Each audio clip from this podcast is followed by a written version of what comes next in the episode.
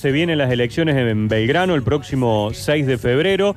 Esta semana ha sido muy intensa, de mucho movimiento de los candidatos, la presentación de la lista de Luis Fartime, Armando Pérez, que también ha estado haciendo campaña por Córdoba, pero hoy surgió nuevamente una duda, un rumor de una probable postergación que tendría que ver con alguna decisión del COE, la situación sanitaria.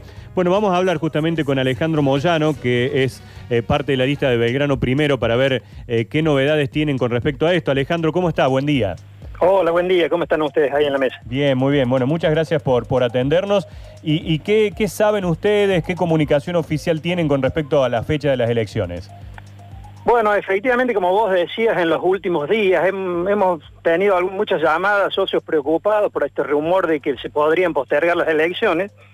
Y como, como somos personas serias, lo que, fui, lo que hicimos fue ir a la fuente, que es hablar con el doctor Ledesma, Juan Ledesma, que es el titular del COE. Yo hablé esta mañana con él y él me dijo en forma categórica que de ninguna manera han valorado eh, la postergación de las elecciones. Así que esa es la palabra más oficial que, eso no hay. Así que esa es la respuesta ante esta inquietud y que bueno, sería bueno trasladársela a todos los socios que tienen esta intranquilidad, ¿no? Perfecto, es decir que hasta el momento eh, está fija la fecha del 6 de febrero, entonces para las elecciones, por supuesto, se han establecido una gran cantidad de, como le llamamos hoy a todo, protocolos y demás para que se desarrollen en tranquilidad, ¿no, Alejandro? Sí, absolutamente. La fecha está firme el 6 de febrero y el protocolo que presentó oportunamente la comisión directiva ya está aprobado por el COE, así que hay que esperar la fecha, ¿no? Además, seguir postergando puede ser bastante perjudicial para la institución, ¿no? Ya eh, se viene en lo deportivo la proximidad al comienzo del torneo, toma de decisiones, eh, ya se ha postergado mucho esto, ¿no? Sí, sí, ni hablar. Esto debió haber sido en abril, por supuesto, después vino la, vino la pandemia y, bueno, nosotros por eso, en cuanto hubo elecciones en Morrison y cuando se habilitaron sobre todo las elecciones de, Río Cuarto con 130 mil votantes, nosotros pedimos eh, votar en diciembre, lo pedimos formalmente, que se cite para eh, votar en diciembre, justamente por este tema del apuro en, la formación del plantel profesional que nos va a dar 15 días al que, al que gane, ¿no? Va a ser realmente contrarreloj todo. ¿Cuál es el, apuro. ¿Cuál es el padrón que se maneja aproximadamente en Belgrano? Bueno, el padrón que, comisión, que ha informado la comisión directiva son 11 mil y pico de personas y nosotros seguimos pidiendo, y lo hemos pedido también formalmente, se lo hemos pedido a la comisión, se lo hemos pedido a la comisión electoral, que se vote con el padrón de marzo del 2020. Bien.